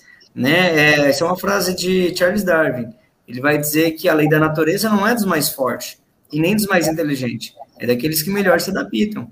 Ou você muda e vai se adaptando ao seu cenário, e você, na medida que dá, você muda as coisas que você pode, e aquilo que você não pode mudar, você aceita e muda dentro de você, ou você vai entrar em sofrimento constante. Porque eu não posso, muitas vezes, é, tirar o carro do ovo que passa gritando na rua. Né? Não, não dá para fazer isso, eu não posso impedir. Agora, eu preciso, então, achar um jeito, uma estratégia né, de fazer com que isso funcione na minha vida né? Talvez na hora de dormir colocar o fone de ouvido e ouvir nossos podcasts, né? Então, uh, Agora, é, eu preciso achar, achar meus mecanismos, né? Não adianta ficar culpando o mundo, culpando as coisas. Então, a saúde mental, ela, ela é o ápice da tua reabilitação. Inclusive, a sabedoria vai pensar, a filosofia, é, ó, mente sã, corpo são, né? É isso. Porque a filosofia pensa o seguinte, que a sabedoria, ela não é, não tem a ver com a tua inteligência. A inteligência é o que você aprende, é o que você estuda e consegue executar a partir das tuas faculdades mentais. Agora, a sabedoria é a adaptação que você vai fazer com tudo isso. Então, né, entre ser inteligente e ter a sabedoria, é melhor ter a sabedoria. Né? A sabedoria, ela deixa a tua vida mais leve. Eu posso Como... nem ser inteligente. Esse foi o pedido de Salomão, né? Uhum. Eu posso ter inteligência, mas tendo a sabedoria eu consigo me adaptar. A filosofia pensa que a sabedoria é a capacidade que o ser humano vai ter de mudar e se adaptar às mudanças. Né? Então, olha, qual é o cenário hoje? Pô, eu particularmente eu não gosto de máscara. A máscara ela coça, eu uso barba, é horrível, entendeu? Então, assim, eu, eu não gosto, eu não aprovo, mas eu preciso me adaptar, então eu preciso usar, Exato. né? Porque eu não posso me prejudicar, não posso prejudicar as pessoas ao meu redor, e não importa se eu gosto ou se eu não gosto, eu tenho que fazer o que é certo, não aquilo que eu acho que é, né? Qual que é o correto agora? Né? Qual que é o pedido? É a prevenção, mesmo tendo controvérsias científicas de tudo isso, eu não sei, então também fico perdido e vou fazer aquilo que é sugerido hoje pelo sistema de saúde. Então é mais ou menos isso, né? Não importa muito o que eu acho, o que, que precisa ser feito. Então eu vou mudar e me adaptar a essas mudanças. Né? Então, isso é importante. E eu quero é, ainda fazer um adendo né, ao comentário que estava sendo executado sobre os tipos de tratamento, e isso é interessante, porque também tem a ver sobre o processo de promoção de saúde mental, inclusive dentro das clínicas, que são as oficinas terapêuticas. Né? As oficinas terapêuticas, inclusive, quem quiser ler um pouco sobre isso, tem no meu blog, né? Pode jogar lá no blog né, da página Alex Silveira, eu tenho dois, é, é, duas pautas lá sobre a questão dessa, dessa promoção de trabalhar grupos. Por quê? É, Existem dois princípios na psique humana. Uma delas é a verdade e a outra é a realidade. Né? A verdade é aquilo que eu penso, é aquilo que eu acredito. A realidade é aquilo que nós pensamos, é aquilo que nós acreditamos. Então, para ser uma realidade, tem que ter mais de um pensamento. O problema é que quando eu coloco uma pessoa num determinado lugar, é, por exemplo, numa internação, qual é a realidade ali? É que todos criam personagens é, de heróis baseados no uso da droga, né? A gente falou um pouco disso ontem. Então, eles não têm um mundo diferente, porque ninguém apresentou uma proposta diferente. Eles não vão conseguir entender que, que, que, ser bom mesmo não é o cara que usa droga, mas é o cara que pega o torno, consegue fazer uma peça, é o cara que pega o esfregão, consegue deixar a limpeza de uma forma fantástica, ou que faz uma boa comida. Isso é ser bom, né? É ser produtivo, é conseguir se, reali se realizar. Então, o CAPES, ele é, né, tem essas promoções, e dentro das clínicas terapêuticas, também uma forma de produzir. Inclusive, é, o CAPES do Rio Grande do Sul, ele, um autor como o Veronese, ele, ele fez um, um trabalho muito bacana com a capoeira né? Ele fez, um, fez alguns testes piloto, né? Grupos que praticavam capoeira num processo de reabilitação e grupos que não faziam nenhum tipo de atividade. Né? No caso aí, ele usou a capoeira, mas poderia ser qualquer outro, outra oficina. Uhum. Ele viu que a reabilitação é bem maior, porque a pessoa começa a se interessar por alguma coisa. Como o Anselmo disse, poxa, um simples feijão, caramba, eu consegui fazer. Né? Isso tem uma satisfação, tem uma recompensa. No grupo de capoeira, ele observava que conseguia fazer uma melhor inclusão, né? Tem a brincadeira, tem o jogo, tem as músicas, a dança, tudo isso começava a levar uma inclusão social e uma diversão, porque o tratamento ele não precisa ser chato, né? Quem falou que o tratamento tem que ser chato? Assim como estudar, né? Quem disse que estudar tem que ser chato? Ele pode ser divertido. Eu posso aprender, posso me ressocializar de uma maneira mais leve, mais divertida. Então, quem quiser saber um pouco disso, eu tenho uma pauta sobre oficinas de capo, é, oficinas terapêuticas, né? Que inclui músicas, dança, o tricô, aprender a desenhar, e uma pauta aí sobre a capoeira também, né? Como inclusão social, principalmente para moradores de rua, né? Usuários de drogas. Nossa, demais. É essa importância de, de incluir. Eu acho que é tudo que você inclui a pessoa ela, ela, ela vai se descobrir em alguma área, ela vai se descobrir em alguma coisa, né? É, é fantástico mesmo. E eu tenho um. Eu gostaria que a gente falasse sobre um assunto, porque assim, no começo do, do, do ano, do ano passado, a gente se deparou com, com uma mudança drástica para todo mundo, que foi a primeira onda, né? A gente se foi apresentado a pandemia. É, nem, nem a nossa terceira geração tinha visto uma pandemia né, ainda para trás, a gente não, eu não conheço ninguém que passou por uma pandemia, e então a gente foi apresentado para isso. E aí passamos, até que passamos, é, teve algumas coisas muito ruins, mas a gente passou pela primeira onda aí, que eu acho que se a gente tivesse ficado na primeira onda, a gente já estava muito melhor hoje. Só que aí, mal a gente se levanta, a gente cai de novo com essa segunda onda. Então, assim, é, vocês que fazem tratamentos, né? Vocês tratam as pessoas é, psicologicamente falando. É, o que, que vocês têm visto do primeiro? Se vocês estavam tratando pessoas assim na primeira, na primeira onda e agora para a segunda onda, o que, que aconteceu com esses pacientes? A procura foi muito maior, redobrou a procura. Como que tem sido é, lidar? Pandemia, é, os tratamentos, as pessoas têm procurado muito. Como que tem sido isso? Eu, por exemplo, tenho visto dentro da atuação clínica é, os casos de crianças que apresentam TDAH, transtorno do déficit de atenção e hiperatividade, terem muito mais dificuldades para estudar dessa forma híbrida do que as outras crianças. E é complicado porque, assim, ela tem as suas particularidades. Lógico que o TDAH ela vai se manifestar de uma forma especial ali, de uma forma diferente de cada para cada sujeito não é o mesmo comportamento para todos. Mas, independente se é um TDAH do tipo misto, com predominância de desatenção ou impulsividade, mesmo hiperatividade, essa criança, esse jovem, está sofrendo muito mais. Mas aí qual é o problema? Porque o problema não é só ele que está sofrendo para tentar entender o que está acontecendo ali, para ele tentar aprender.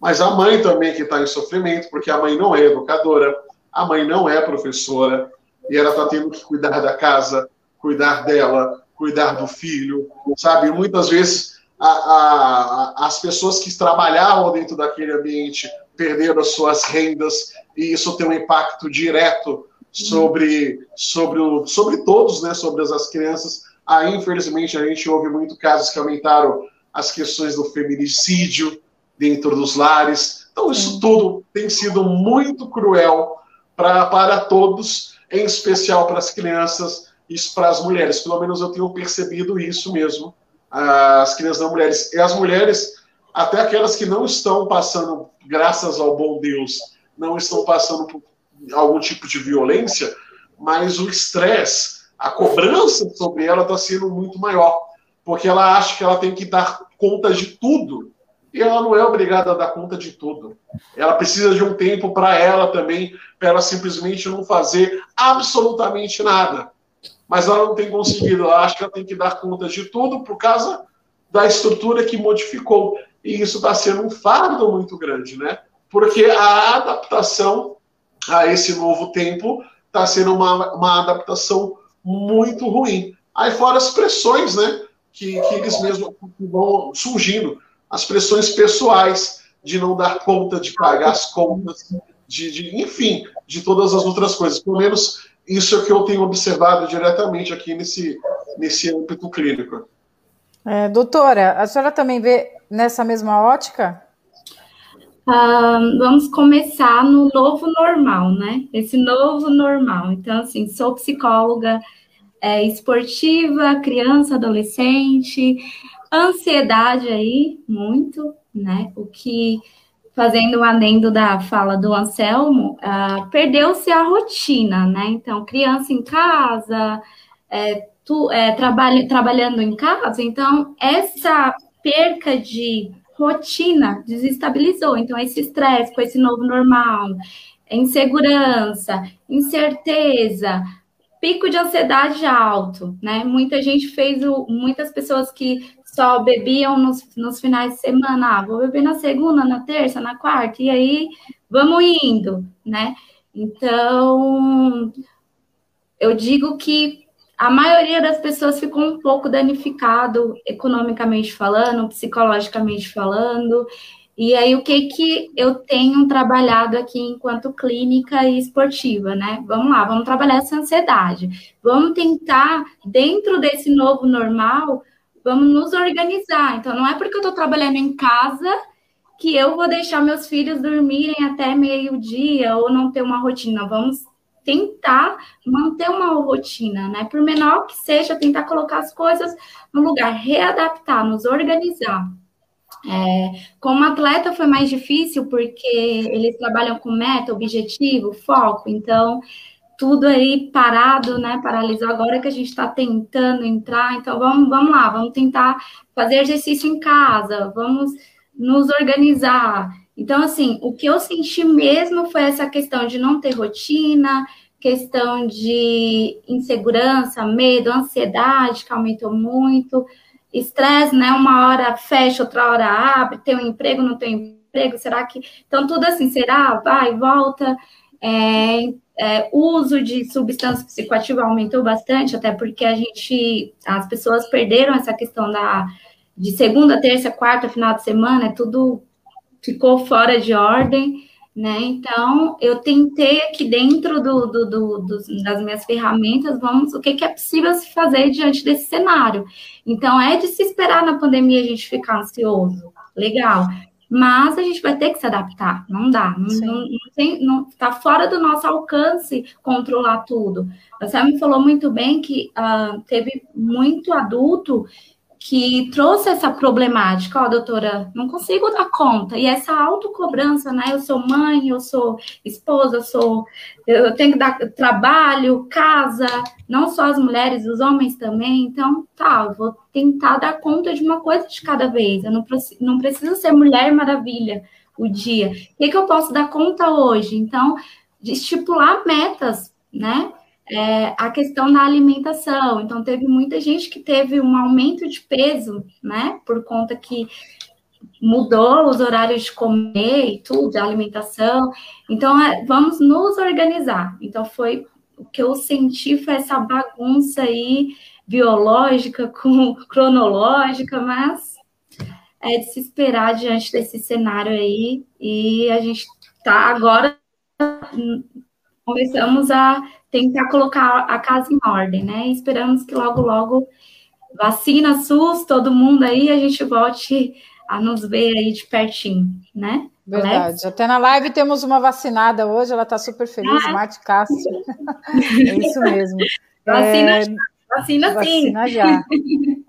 É, doutor Alex, é, você também tem essa mesma ótica? Como que você vê esse cenário? Sim, é, concordo aí com a, com as duas falas, até porque é, ninguém está preparado para receber uma pandemia, né? Então, são coisas que a gente não, não, não se prepara. Sim. Alguns autores vão dizer que o impacto da pandemia é como se a gente estivesse vivendo uma guerra, né? Só que em vez de uma guerra civil, a gente está vivendo uma guerra, então, biológica aí, porque fica muito próximo é, o contato com a morte. A morte ela é uma coisa muito distante, né? Até que ela bate próximo à nossa porta, né? Quando a gente vê um parente ou uma sequência de parente, uma sequência de amigos partindo, então ela está mais próxima e aí começa a bater um pouco do desespero.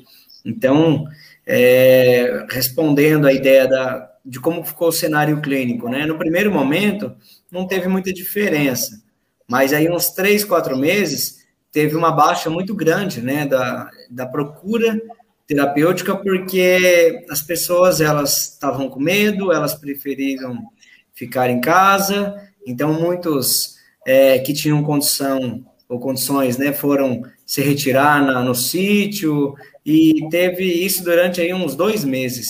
E aí teve um aumento dos atendimentos online. Depois disso, pessoas já começaram a ficar sufocadas. E aqueles que tinham crise aumentou a crise, né? De ansiedade virou pânico, e aí começou a superlotar de novo, né? É, tanto o sistema de saúde público como o sistema do particular. Aí teve uma grande demanda por diversos tipos de patologia, é, o, alto aumento, o aumento do consumo de drogas. Então a gente começou ter uma elevação nesse cenário. É, o medo ele é iminente, né? ele, é, ele acontece com todos, inclusive a mídia é, ela tem um papel importante para a informação. Só que quando ela distorce um pouco as informações ou ela enfatiza demais, ela não faz um bom papel. Ela, pelo contrário, ela adoece as pessoas. Então, se você pegar alguns canais, o dia todo está falando lá, né? É, coronavírus, coronavírus e coronavírus, só isso. E faz com que. Não, agora é Lázaro. Não tem coronavírus. Agora é Lázaro. Lázaro, é. é. Então, tem se ideia, né? Agora, Exato. a questão é que ela, ela fica ali fazendo com que as pessoas, então, adoeçam, né? Porque vem o medo, vem Exato. as incertezas e parece que tá realmente o mundo acabou, né? E aí a gente, inclusive, esquece de outras coisas. É, eu quero ressaltar alguns dados que foi muito importante aí nesse processo. Por exemplo, o medo de muitas pessoas foi tão severo né? Eu vou dizer até uma outra palavra, foi tão cabal, né? Para mostrar o impacto maior aí, né? Foi tão cabal que pessoas que tinham câncer e precisavam fazer o tratamento de oncologia não iam fazer o tratamento com Olha medo. Olha isso. É, pessoas que têm diabetes, que precisavam né, ou fazer outro tipo de acompanhamento, lá os exames da hipertensão ou os cardíacos, não foram, por quê? Eles são vulneráveis, né, tem marca-passo, então, eles não iam procurar ajuda porque eles estavam com medo de contrair o coronavírus. Então, o medo de, ter, de contrair leva eles a óbito também. A óbito. Eles não fazem o tratamento correto, então, naturalmente, se agrava esse problema. Então, é, tem um grande, um, um agravante muito intenso aí, que era a questão das mídias. E aí desfocou também outras coisas que é muito importante. Por exemplo, a dengue. Né? A dengue, ela também é uma doença fatal, né? Dengue hemorrágica, né? Tem a diminuição das plaquetas, aí você tem o chikungunya, zika vírus, né? Que eu, que eu acho que ela nunca vai se tornar uma pandemia, né? E parece que por ela nunca se tornar uma pandemia, parece que ela é menos perigosa, e ela não é menos perigosa, né? Por que ela nunca vai se tornar pandemia? Porque a dengue, ela precisa do mosquito, e mosquito não voa no gelo, não voa em países gelados. Ela só, só acontece em países tropicais. Então, você não vai ter uma pandemia porque, por exemplo, no inverno rigoroso, o Alasca, ou Polo Norte, Polo Sul, você não vai ter mosquito voando, né? Então, dá uma ideia amenizada de que ela é menos perigosa, e não é. Exato. Inclusive, aqui na nossa cidade tivemos bastante casos de dengue. Muitos casos. Como Mirante, né? Barreto sempre tem um alto nível aí de, de, de contaminação.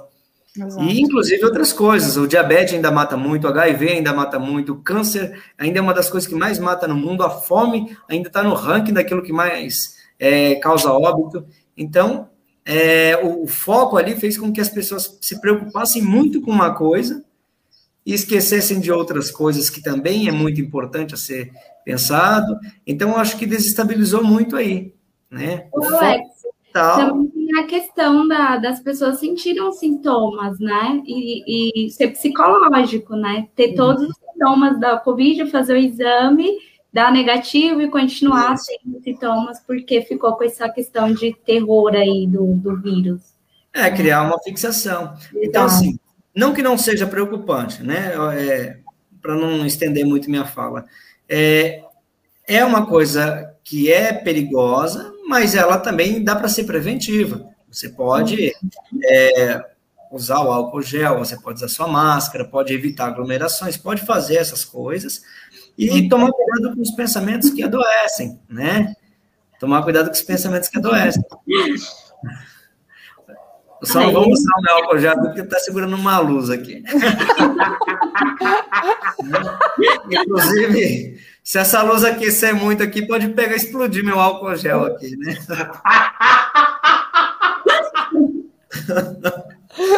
tá compondo o cenário para ele lá. Se, se ele pegar o álcool gel,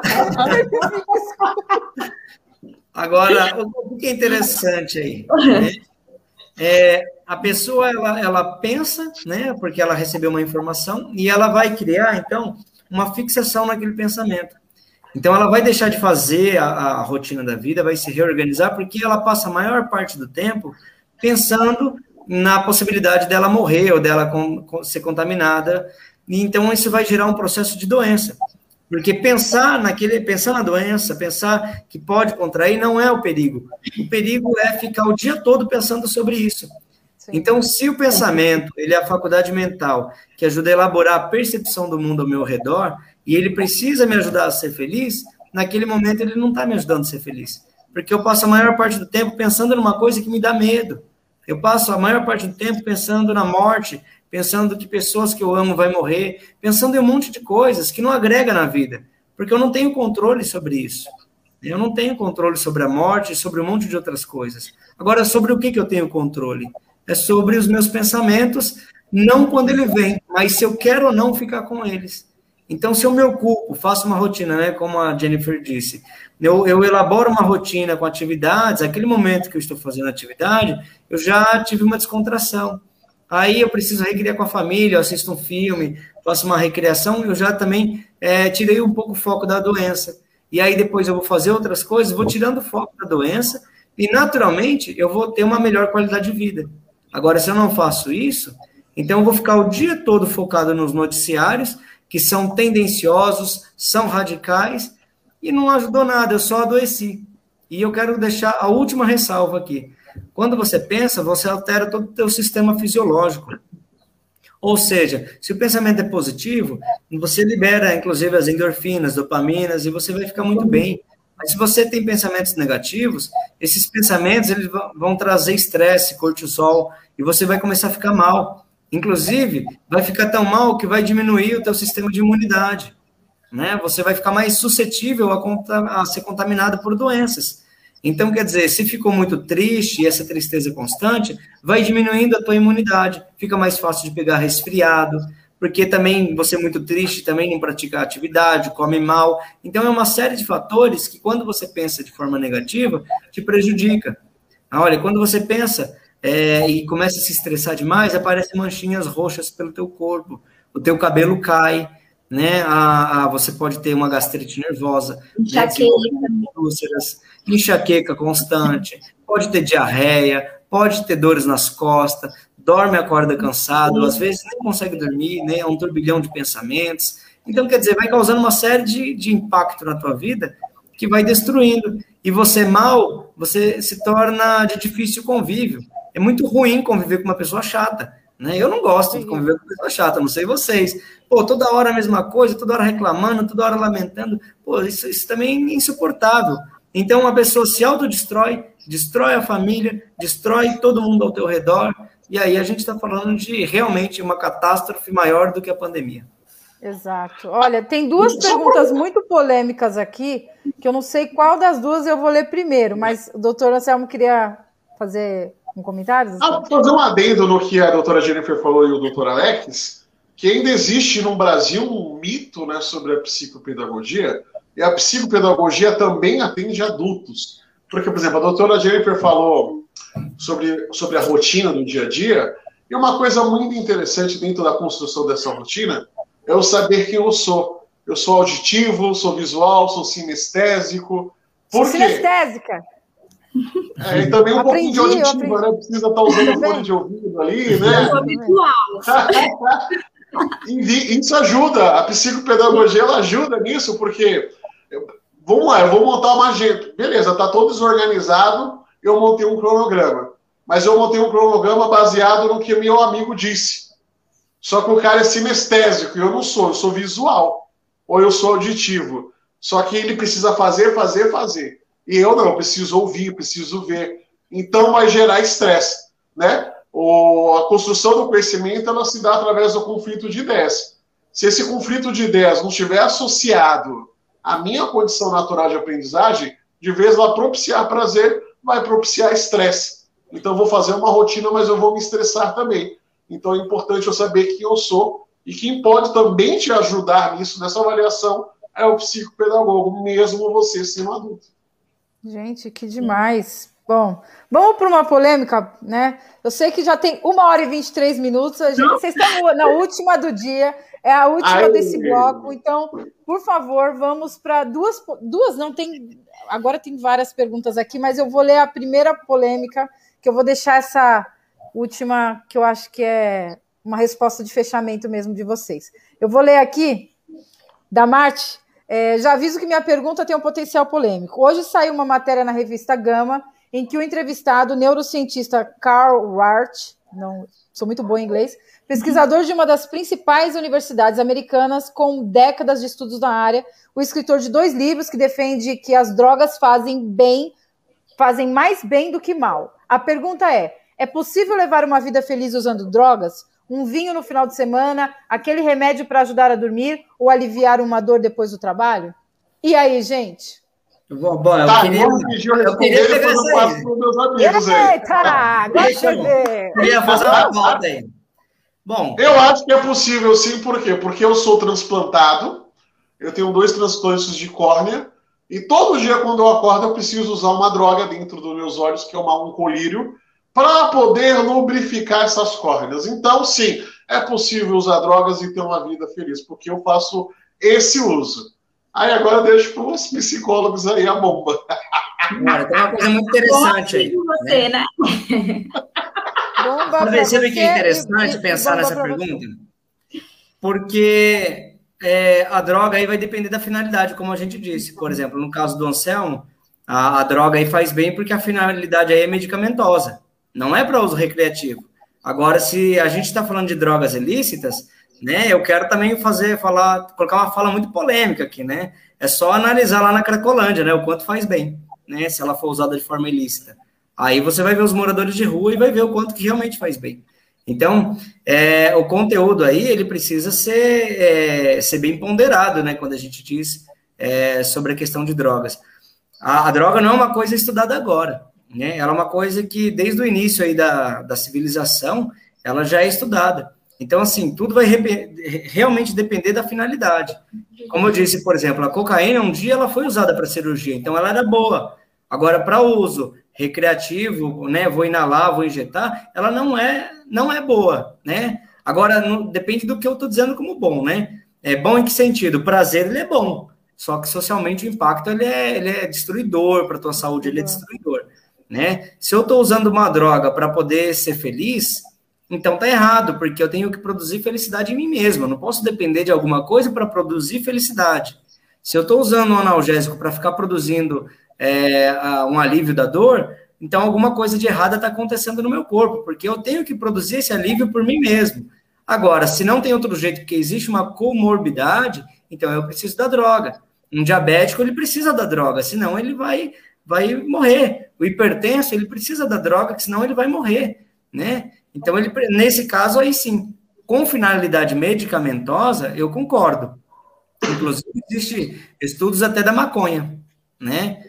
Sem a deltanona, que não, não tem um efeito alucinógeno, mas já foi detectado, por exemplo, que na maconha também tem princípios que ajudam a aliviar a dor intensa do câncer, por exemplo. Sim, o cannabis, né? Eu conheci também uma associação que que a mãe foi levou o filho em vários é, lugares, na, a pai foi renegada porque disse que o filho não tinha evolução, uhum. e aí ela fundou uma associação chamada Felipe Mateus, que é o nome do, do filho, ele foi diagnosticado com três meses que ele não ia ter evolução nenhuma, hoje ele tem 15 anos, e ele usa cannabis, Isso. ele faz uso do azeitinho lá, do olhinho, uhum. ele usa cannabis, e hoje ele está conseguindo levantar e, e, e conseguindo dar passos. Isso. Então, assim, é absurdo. O... Mas aí percebe que o efeito é medicamentoso, né? Ele não está usando para ter brisa. Ele não está usando para curar sim. uma ferida mal resolvida, não. Ele está usando aí com uma finalidade medicamentosa, tá? Então, eu, eu não sei exatamente como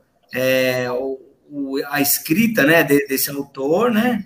Mas é, dentro da minha especialidade de dependência química, né, que inclusive foi a minha primeira pós-graduação, é, a gente observa que ela é, quando usada de forma ilícita, né, dentro do tráfico, ela, é, ela, é catastrófica, ela prejudica a família, ela prejudica ah, o sistema cognitivo, o sistema da interação social, a parte fisiológica, então ela destrói. Mas se ela é usada de forma medicamentosa, ela vai te ajudar a produzir uma melhor qualidade de vida, porque ela vem para corrigir aquilo que o teu corpo não está conseguindo fazer, tá? Então, acho que seria isso. Agora, quer falar alguma coisa, Jennifer? Ah, você falou tão bem que eu concordo. Eu, eu creio que, né? Eu creio que, que tem que olhar também um ponto de vista. Eu também não li essa, essa reportagem, né? Não posso é, tirar de acordo com que ele, a pergunta dele, eu creio que a gente tem que fazer esse, essa tomada de decisão, balança decisória. Para que tipo? Para qual finalidade? E eu concordo com o que o doutor Alex falou nesse sentido. Se for para fins medi medicinais, ok. Agora, se for para uso recreativo e a depender da quantidade, eu acho que será bem prejudicial mesmo. Tá certo. Tem mais uma pergunta aqui antes de eu ir para a polêmica final. Na verdade, tem duas. É, a Marte Castro pergunta: a psicopedagogia trabalha outras questões sem ser distúrbios de aprendizagem? Doutor Anselmo? É uma excelente pergunta, sim, porque a psicopedagogia ela busca entender a maneira como o humano, o ser humano, assimila as informações e, a partir dessa assimilação, transforma ela em conhecimento. Né? Então, dentro dessa atuação psicopedagógica, ela é múltipla. Não é só trabalhar com a questão dos distúrbios da aprendizagem. O distúrbio da... Quando a gente fala de distúrbio, é porque algo organicamente é disfuncional. Então pode ser que tenha ali uma, uma psicopatologia associada. Mas a psicopedagogia também é preventiva. Então, como que está? Está funcionando tudo ok? Ok, está perfeito. Então, como que nós vamos continuar mantendo essa manutenção para que os resultados sejam positivos? E uma outra questão que a psicopedagogia também vai atuar dentro dessa de entender como é que o sujeito absorve as informações é, por exemplo, no âmbito escolar, é ver se essa criança, por exemplo, ela tem dificuldade de aprendizagem. Porque o fato dela não estar tá aprendendo não necessariamente é por causa de distúrbio. Às vezes, organicamente, ela está tudo bem, mas ela não entende a didática. Por exemplo, uma criança sinestésica, aí ela chega numa escola onde o modo de ser dada a aula é somente oral, o professor só fica falando e ditando, ela é sinestésica. Então ela vai começar a sofrer dentro dessa sala de aula, porque ela vai começar ali, começar a se, se estressar, vai ter vários distratores. Então aí é um caso, um problema didático. Então a psicopedagogia ela é preventiva. Não trabalha só os distúrbios, não, mas trabalha todo o sujeito no sentido de como que ela absorve, a, a, absorve as informações e transforma ela em conhecimento. E o legal que isso não é do âmbito escolar é do âmbito clínico. Porque se ele absorve essas informações de uma forma disfuncional, isso vai gerar algo disfuncional nesse sujeito. Demais. Temos uma pergunta que eu acho que é a próxima polêmica para a gente fechar esse, esse bloco de, de lives sobre esse assunto. Que a gente tenho certeza que tem muito mais assunto além desse, mas é que esses três dias foram abordados isso, mas eu tenho certeza que a gente vai fazer mais com talvez uma assuntos série. específicos, é, uma série de assuntos específicos. Gostei. Uma série que aí você fica lá no podcast ouvindo, se você não quiser assistir aqui ao, ao vivo. Eu vou para a última, ela é direcionada para a doutora, mas ela é, para mim, ela é direcionada a todos e se vocês puderem analisar essa questão aqui também da Marte. Doutora, com o avanço da tecnologia, e as pessoas consumindo informações cada vez mais rápido é poss é, e possivelmente gerando muitas doenças como depressão, ansiedade, entre outras, levando o indivíduo a usar remédios por conta própria ou recorrer a drogas ilícitas para aliviar. Seria a psicologia a profissão do futuro? Ah, por que, você achou que é polêmica? Porque a psicologia não é do futuro, a psicologia sempre existiu. Então, para então, mim, ela não é do futuro. Então, é, para mim, é, é, é polêmico achar que ela é do futuro. Então, é porque assim, na verdade, entra naquele assunto que a gente falou lá na primeira live, no sentido do tabu da psicologia, né? Então, muitas pessoas não tinham conhecimento dessa ciência, porque a psicologia é tanto que se fala psicologias, né? Porque tem vários, temos vários tipos, temos na, organi na, na área organizacional, escolar, trânsito, hospital. Nossa, a gente né, vou ficar aqui a noite inteira. Então, é uma ramificação. Porém, tinha essa questão, ah, não sabia, não tinha um conhecimento. E com eu, eu não sei se é os blogueiros, não sei se é os coach, terapeuta, porque assim, a gente tem várias, várias coach, terapeuta, ah, eu levantando outra polêmica, né? Coach, terapeuta. Tem os influencers digitais agora também. Sim, sim. Exato. Sendo que psicologia é diferente, a psicoterapia é diferente. Por quê? Porque é uma ciência, a gente é cinco anos lá estudando, especialização, eu tenho três especializações, cada espe especializações é dois anos, então a gente estuda bastante, né? E eu vejo que quando, respondendo a pergunta, quando entra na modinha, porque agora todo, só se falam em terapia, né? É, por um lado, é legal, que bom, né? Por outro lado, eu, eu tenho uma preocupação. Por quê? Por que, Jennifer, eu tenho essa preocupação? Que as pessoas acabam. Uh, qualquer, qualquer pessoa, ah, você é psicólogo, ou você é terapeuta, vou, e não estuda como tem que estudar, ou não faz, uh, no caso da psicologia, são cinco anos, mas o terapeuta hoje em dia não tô. É claro que toda regra tem exceção, tem ótimos coaches, ótimos terapeutas aí na área, mas tem muitas pessoas que fazem um curso de cinco dias, tira lá o, o, o papelzinho lá, não, não sei se tem. Um, um diploma digital. Isso, um diploma sou terapeuta. E aí vai atender os pacientes, né?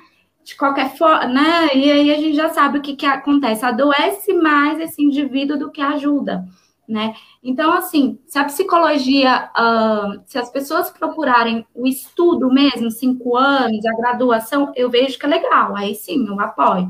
Mas o jeito que eu venho observando nos últimos anos, vou lá, faço um curso, tal, tal, tal, me denomino psicólogo. É tanto que eu sou contra fazer a psicologia à distância. Eu acho que psicologia a gente tem que, tem que ser ali no dia a dia. É tanto que a gente, na minha época que eu estudei, a gente tinha estágio, é, tinha supervisão, era todo um rigor, tem um critério. Então, assim, é, eu acho que a psicologia sempre existiu, como você falou, sempre existiu, e sempre é uma ciência e todos os profissionais, o psicólogo em si, ele precisa ter essa pós, essa especialização, precisa ter todo um cuidado, porque cada paciente que entra na nossa sala, a gente precisa ter as ferramentas necessárias, senão a gente prejudica ainda mais. Exato. Então, eu, eu vejo nesse sentido. Não sei se eu respondi, se o Alex quiser pontuar alguma coisa. Eu quero, quero sim colocar algumas coisas. É, começa com uma pergunta, assim, né, só para reflexão aí. É, quantos anos a psicologia tem no Brasil? Né? Ah, então, pode... Verdade. É, porque assim, por isso que ainda é um tabu, por incrível que pareça, no Brasil a psicologia ainda está caminhando. Né? Se eu falar para vocês aqui, talvez vai ser um pouco assustador, né? Mas a psicologia no Brasil ela só tem 59 anos. Nossa! Né?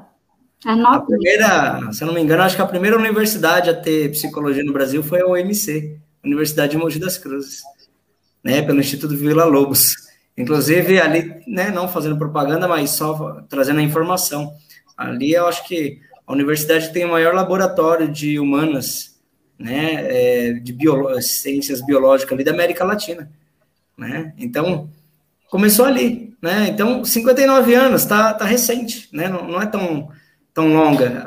No Brasil, a, psicologia ela ainda era uma das técnicas da medicina, só que ela não pode ser uma técnica porque ela é uma ciência. Então, é, já em 1962 já teve uma luta para desvincular, porque ela é uma ciência, né? Que ela nasce da observação, inclusive. É, bom, não vou falar da história da psicologia, mas surge da história aí de que, porém, tudo é demônio, entende? Algumas coisas são físicas e, poxa, dá para trabalhar na conversa. Tanto que o primeiro nome da psicologia não era psicologia, né? Era amigo qualificado, né? É um amigo qualificado. Esse foi o primeiro nome a ser dado. Então, pô, é, é, um amigo diferente ali, ele tem que ser qualificado, porque ele não dá, não dá opinião, né? Ele não, não, é, não, não, faz o que um amigo falaria, né? Ele é diferente, porque ele começa a ter técnicas. Então, psique é uma palavra que vem, né, aí do, da junção de... A psicologia vem da junção de duas palavras, né, do latim. Psique significa alma, né? Elogia é estudo. Então, a ideia inicial é estudos da alma. E ela surge mais ou menos na Inquisição né, na época da Inquisição. Então, só um pouquinho de história aí. E como que a tecnologia ela atrapalha as pessoas? Porque as pessoas, elas, é, é, na carência, em tudo aquilo que a gente está falando, elas se viciam muito fácil, né? Se viciam muito fácil.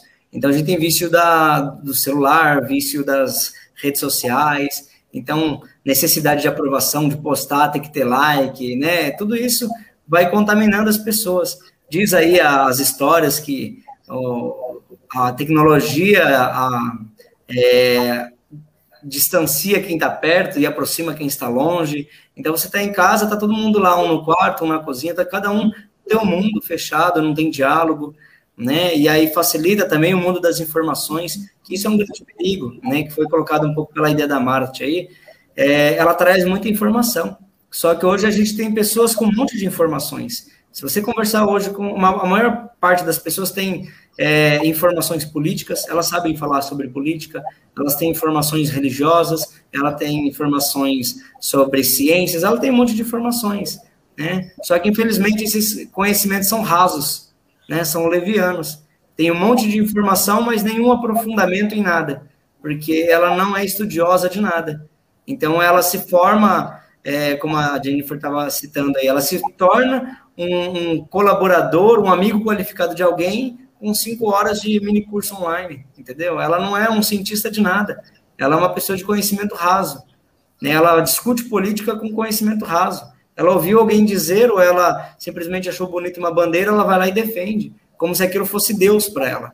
Então é um conhecimento muito leviano. Elas não, não são pessoas muitas vezes críticas, né? Pessoas que vivenciam só de informações da rede, principalmente quando ela lê em blog, lê é, em algumas páginas, opiniões particulares, que muitas vezes não tem nem cunho científico. Então, é o adendo que eu deixo, por isso que adoece, porque ela começa a ser um texto fora de contexto, aí adoece. Exatamente. Nossa, gente, quanta coisa. Doutora Anselmo quer pontuar algo? É do futuro? é do futuro para quem? É, para esses é, influencers, né? Os influencers estão usando muito isso, muitos conselhos, leem algumas coisinhas de psicologia e aplicam lá nos seus vídeos para ganhar muitos seguidores. Muitos seguidores. Olha, antes do Anselmo falar, eu quero só fazer, um, fazer uma provocação, né? Já que é para polemizar, vamos, vamos fazer uma polêmica aqui, né? Então, quem acompanha as mídias talvez viu a nova terapeuta de casal, né? Quem é a mais Nova terapeuta do casal da mídia aí. A Gretchen. Gretchen. Ai. A Gretchen é uma terapeuta de casal. E você quer saber? Olha, eu, eu tenho pós-graduação em intervenções de em processos de saúde da família, né? Eu fiz a então tenho essa essa além de dar psicologia, né? Aí eu fiz a pós-graduação em drogas, fiz a pós-graduação em intervenções em drogas, depois fiz mais uma em drogas pela Unifesp, aí eu fiz a intervenções de família, que também tem sexologia, que trabalha em potência sexual, que são também um dos distúrbios de casais. Então, assim, a gente vai fazendo algumas coisas para não parar o estudo.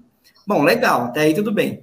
Aí a Tamen Gretchen, né, a experiência dela é, é, é pessoal mesmo, que ela casou várias vezes, eu acho que isso deu um grande conhecimento. E provavelmente, eu não sei quanto custa, mas ela deve vender bem mais caro que eu, a Jennifer e o Anselmo junto.